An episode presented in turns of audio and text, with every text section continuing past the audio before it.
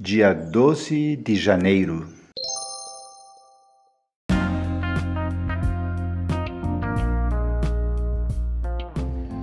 Bíblia Bom Dia, versão Nova Tradução na Linguagem de Hoje. Reflexões, Pastor Israel Belo de Azevedo. Áudio, Pastor Flávio Brim.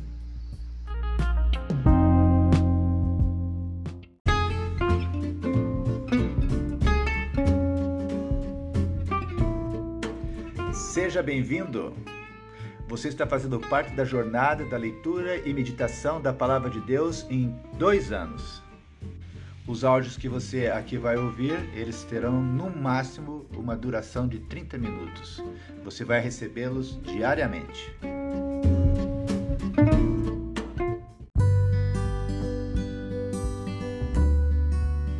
Por que é importante lermos a Bíblia? É importante porque a Bíblia ela é a palavra de Deus. Quando você lê a Bíblia, Deus fala com você. Tudo que Deus diz tem poder. Se você estudar a Bíblia com atenção, deixando Deus falar ao seu coração, as palavras de Deus vão mudar a tua vida. É por isso que é importante você ler a Bíblia para ouvir a palavra de Deus.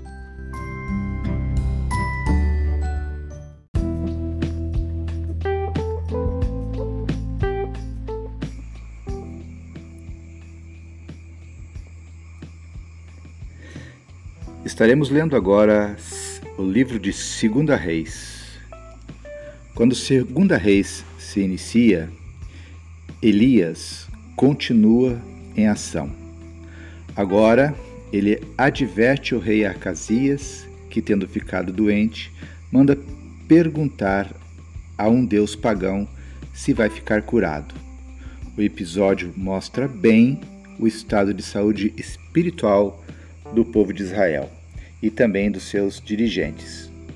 Segunda Reis, no entanto, não é o livro de Elias, mas o do seu sucessor Eliseu. Presente em dez capítulos, Segunda Reis de 1 ao 9 e o capítulo 13. Parte do ministério do profeta Isaías é narrado também neste livro. Segunda Reis é também um livro dos reis perversos, mas também o livro dos grandes reis, Uzias, Ezequias e Josias. Os reis perversos estão em maioria. O livro mostra o que acontece com uma família e com um povo quando seus líderes se aproximam de Deus. São muitas e claras as bênçãos pela obediência. São claras e muitas as consequências da desobediência. Um terço do livro, no entanto, tem o seu foco na fé. Eliseu é um homem de fé. O seu caráter precisa muito de correção, como o nosso, mas sua fé é admirável, como deve ser a nossa fé. A maior parte do livro de Segunda Reis se ocupa dos reis do norte e do sul, Judá e Benjamim. O livro se alterna tratando ora dos reis do norte, Israel, ora do sul, Judá. Os reis de Israel são todos reprovados por Deus. Acasias, Jorão, Jeú, que procurou fazer as coisas certas de modo errado. Jeocás, Jeuás, Jeroboão, Zacarias, Salum, Manaém, Pecaías, Pecá, Oséias, sob quem acontece o fim definitivo do reino, com a deportação em massa dos israelitas. No Reino do Sul, a maioria dos reis é também reprovada. Georão, Acasias, Atalia, a única rainha. Acás, Manassés, Amon, Jeucás, Joaquim, que não deve ser confundido com Joaquim, e Zedequias. São seis os reis aprovados: Joás, Amazias, Uzias, Jotão, Ezequias e Josias.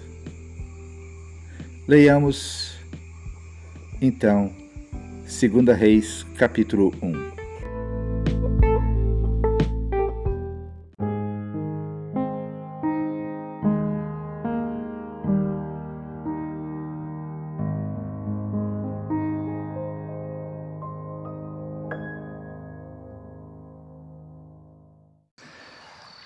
Dando um salto agora para 2 Reis, capítulo 1, onde continuaremos é, lendo a biografia do profeta Elias.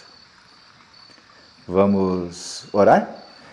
Senhor Deus, obrigado pela vida desse profeta Elias, que nos ensina tanta coisa em termos de fé, de ousadia do teu espírito e de como, Senhor, podemos depender de Ti e nos mover é, sobre a unção do Teu Espírito. Te pedimos, Senhor, mais uma vez, que a leitura da Tua palavra revele para nós princípios e valores que devem nortear os nossos pensamentos, decisões e a nossa vida. É a nossa oração em nome de Jesus. Amém, Senhor. Versículo 1: Elias e o rei Acasias. Depois da morte do rei Acabe de Israel, o país de Moabe se revoltou contra Israel. O rei Acasias, que ficava no lugar de Acabe, caiu do terraço do alto do seu palácio em Samaria e ficou muito ferido. Então mandou que alguns mensageiros fossem consultar Baal-Zebube o deus da cidade filisteia de Ecrom, a fim de saber se ia sarar. Mas um anjo do Senhor mandou que Elias, o profeta de Tisbé, fosse encontrar-se com os mensageiros do rei Acasias e lhes perguntasse assim: Por que é que vocês estão indo consultar Baal-Zebub, o deus de Ecrom? Por acaso pensam que não há Deus em Israel? Digam ao rei que o Senhor Deus diz: você não vai sarar dos seus ferimentos, você vai morrer. Elias fez o que Deus havia mandado e os mensageiros voltaram para o lugar onde o rei estava. Ele perguntou: Por que vocês voltaram? Eles responderam: Um homem se encontrou com a gente e disse que voltássemos e disséssemos que o Senhor, o que o Senhor manda perguntar o seguinte: Por que é que você está mandando mensageiros para consultarem Baal-Zebub, o deus de Ecrom? Será que você pensa que não há Deus em Israel? Você não vai sarar dos seus ferimentos, você vai morrer. Como era o homem que lhes disse isso? perguntou o rei. E eles responderam: Ele estava usando uma capa de pele de animais, amarrada com um cinto de couro. É Elias, Elias, o profeta de Tisbé, disse o rei. Então mandou que um oficial fosse com 50 soldados prender Elias. O oficial o encontrou sentado no alto de um morro e disse: Homem de Deus, o rei mandou você descer daí. Elias respondeu: Se eu sou um homem de Deus, que venha fogo do céu e mate vocês e os seus soldados. No mesmo instante, desceu fogo do céu e matou o oficial e os seus soldados. E o rei enviou outro oficial com cinquenta soldados. Ele subiu e disse a Elias: Homem de Deus, o rei ordenou que você desça daí agora mesmo. Elias respondeu: Eu se eu sou um homem de Deus, que venha fogo do céu e mate você e os seus soldados. No mesmo instante, o fogo de Deus desceu e matou o oficial e os seus soldados. Mais uma vez, o rei mandou um oficial com 50 soldados. Ele subiu o morro, ajoelhou-se em frente de Elias e pediu: Homem de Deus, por favor, não acabe com a minha vida, nem com a vida desses 50 homens. Os outros dois oficiais e os seus soldados foram mortos pelo fogo do céu, mas Tenha dó de mim, por favor. O anjo do Senhor disse a Elias: Desça com ele e não tenha medo. Então, Elias foi junto com o oficial falar com o rei e disse: O Senhor Deus diz assim: Ó rei, você agiu como se em Israel não houvesse Deus para consultar, e mandou mensageiros para consultar Baal-Zebub, o deus de Ecrom. Por isso você não vai ficar bom, você vai morrer. Acasias morreu, como o Senhor tinha dito por meio de Elias. Acasias não tinha filhos, e por isso seu irmão Jorão ficou no lugar dele como rei. Isso aconteceu no segundo ano do reinado de Jeorão, filho de Josafá, rei de Judá. Todas as outras coisas que o rei Acasias fez estão escritas na história dos reis de Israel.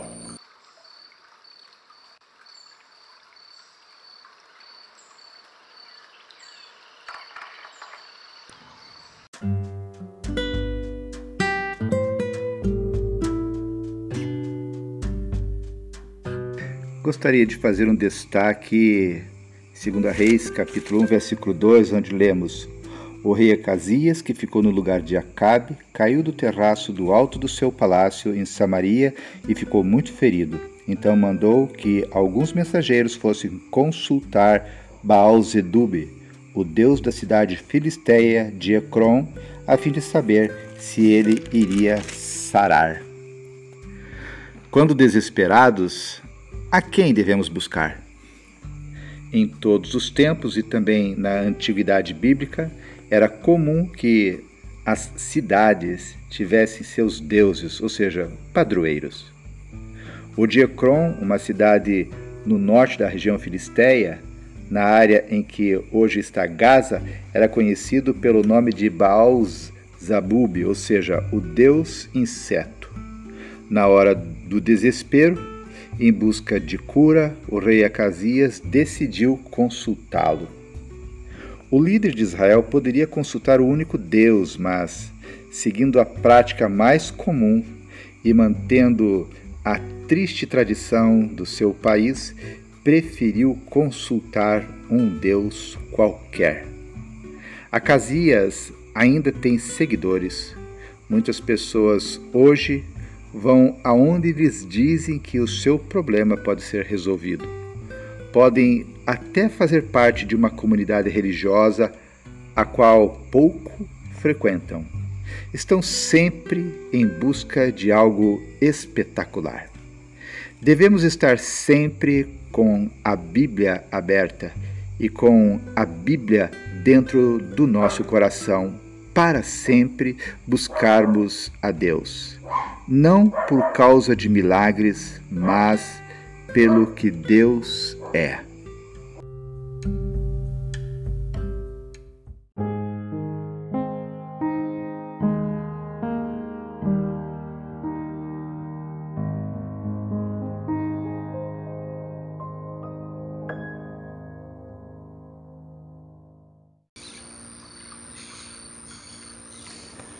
Segunda Reis capítulo 2, versículo 1. Elias é levado para o céu. Chegou o tempo de o Senhor Deus levar Elias para o céu num redemoinho. Elias saiu de Gilgal junto com Eliseu, e no caminho Elias disse: Fique aqui, porque o Senhor me mandou ir até Betel. Mas Eliseu disse: Juro pelo Senhor Deus e pelo Senhor que eu não o deixarei. E assim os dois foram até Betel.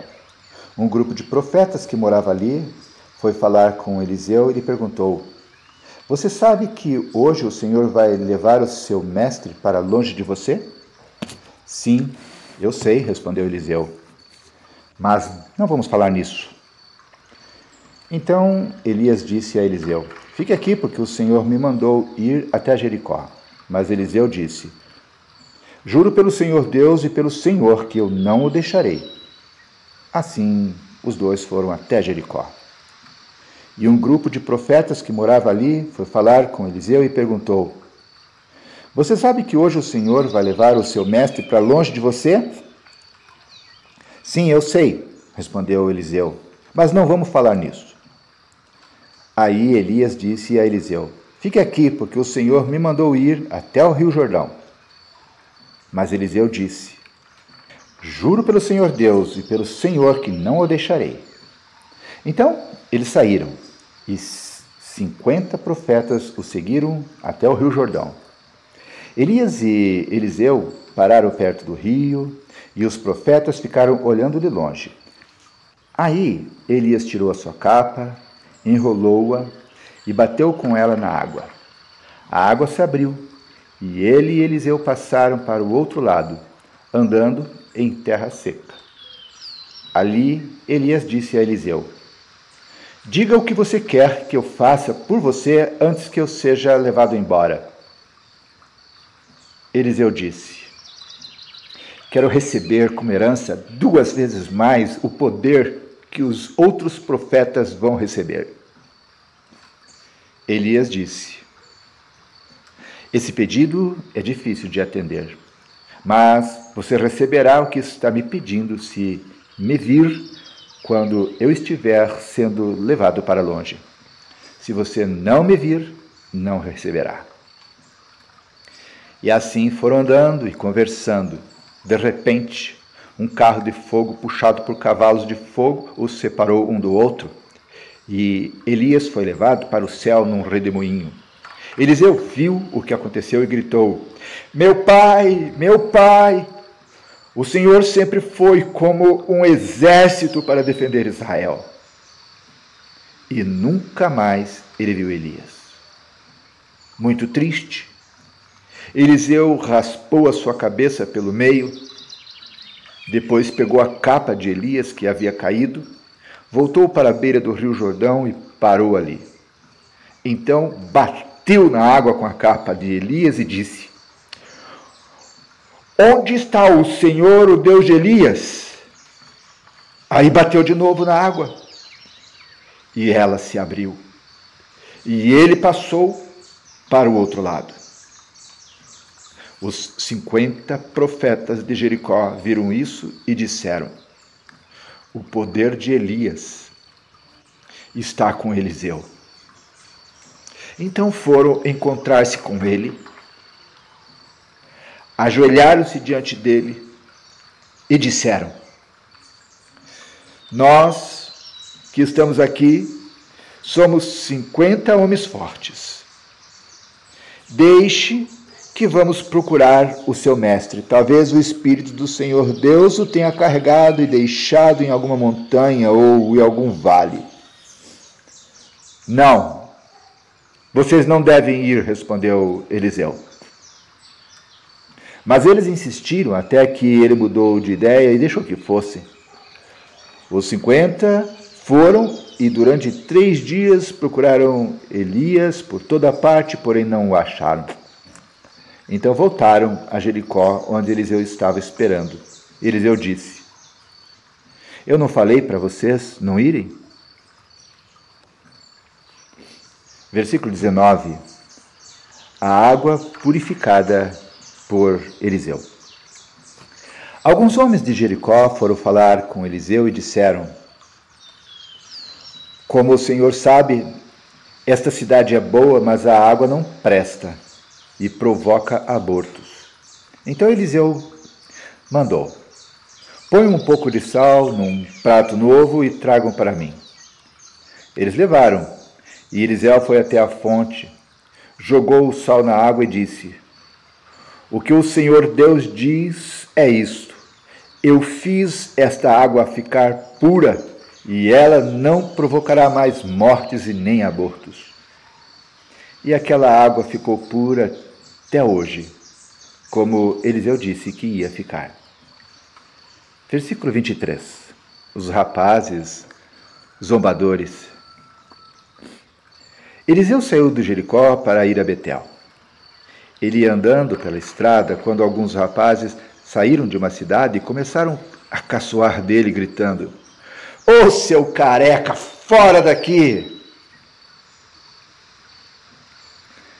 Eliseu virou para trás, olhou firme para os rapazes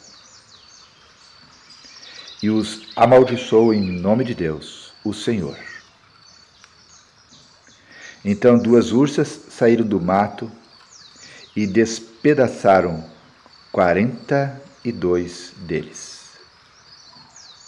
Dali, Eliseu foi até o Monte Carmelo e depois voltou para Samaria.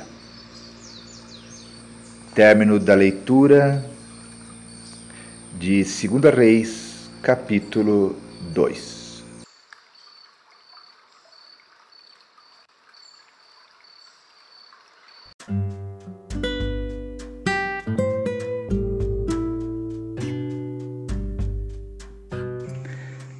Quero fazer um destaque em 2 Reis, capítulo 2, versículo 23, que passo a ler. 2 Reis, capítulo 2, versículo 23. Eliseu saiu de Jericó para ir a Betel. Ele ia andando pela estrada quando alguns rapazes saíram de uma cidade e começaram a caçoar dele, gritando assim: Ô seu careca, fora daqui! Sabia que há vários leões dentro de nós? Um deles se chama hostilidade. Como lavas de um vulcão aparentemente extinto, a hostilidade se manifesta ao sinal da menor contrariedade. Quando nosso modo de pensar domina, a caverna da hostilidade se mantém guardada a sete chaves. Quando, contudo, como desejo não é satisfeito, esquecemos o passado bom e atacamos com uma surpreendente violência. A cratera se abre e cobre de letais lavas incandescentes quem está por perto incluindo e, sobretudo, as pessoas queridas. O leão está dentro de nós, mas dentro de nós mora também o cordeiro. Se não mora, deveria morar. Se somos guiados pelo Espírito de Deus, então o cordeiro em nós deveria habitar. O leão e o cordeiro devem sentar-se à mesma mesa para compartilhar da mesma refeição. Para isso, o leão precisa controlar o seu apetite. O leão precisa desejar ser manso. O leão precisa apreciar o caráter suave do cordeiro. O leão precisa chorar arrependido quando ruge. Os verdadeiramente fortes são os cordeiros, não os leões.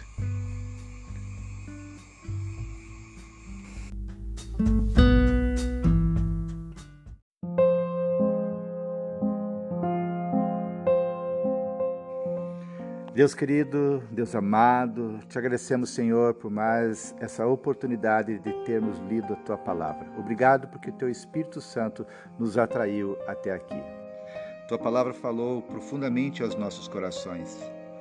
Mas eu quero destacar, Senhor, nesse momento, diante da tua presença, a atitude, Senhor, de Eliseu quando ele é ridicularizado por aqueles moços A atitude dele, Senhor, mexe comigo. Com certeza Deus está mexendo com todos que estão ouvindo a leitura, ou ouviram a leitura é, da tua palavra nesse momento. Senhor, tenha misericórdia de nós, porque às vezes, Deus, nós estamos tendo tantas bênçãos é, agindo com mansidão, mansidão, como nos diz a ilustração devocional, esse, o cordeiro que habita dentro de nós é manso e muitas vezes está se manifestando, mas tem dias, Senhor, que esse leão vem e ruge e nos envergonha. E foi exatamente isso que aconteceu, Deus, com Eliseu, mostrando na minha ótica aqui uma fraqueza dele. Ó Pai, eu quero te pedir, Senhor, que tu tenhas misericórdia de nós.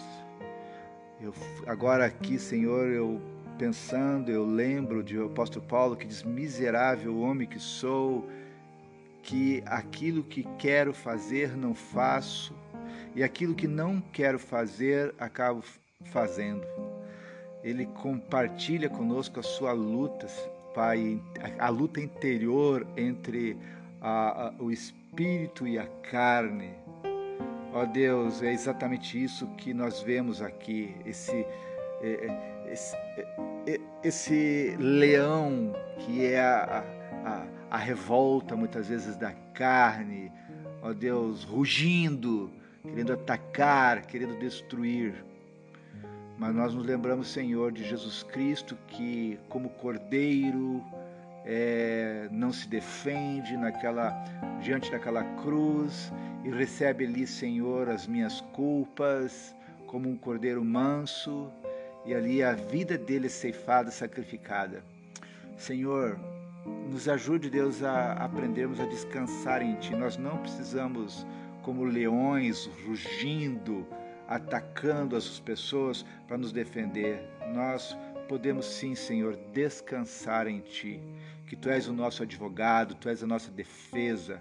Que a Tua mansidão, Senhor, essa é a nossa oração. Que a Tua mansidão prevaleça dentro de nós. Porque quando o leão ataca, quando o leão aparece, infelizmente, Senhor, na maioria das vezes são as pessoas mais próximas de nós, as mais queridas, Senhor, que amamos, que infelizmente são as pessoas que são mais feridas. Então, Deus, nós te pedimos em nome de Jesus que esse cordeiro, através da unção do teu espírito e do enchimento do teu espírito, da plenitude do teu espírito, prevaleça dentro de nós. Essa é a nossa oração nesse momento, no nome de Jesus Cristo. Amém, Senhor.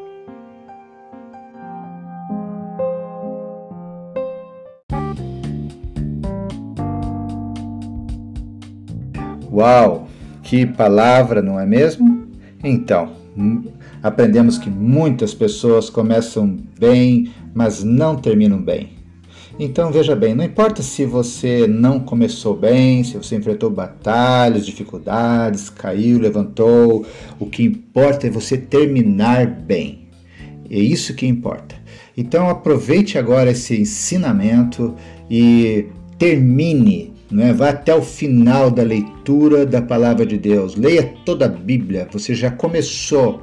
Né? Então agora termine, porque esse é o legado que você também vai deixar para as pessoas que você ama. Que Deus te abençoe e até amanhã.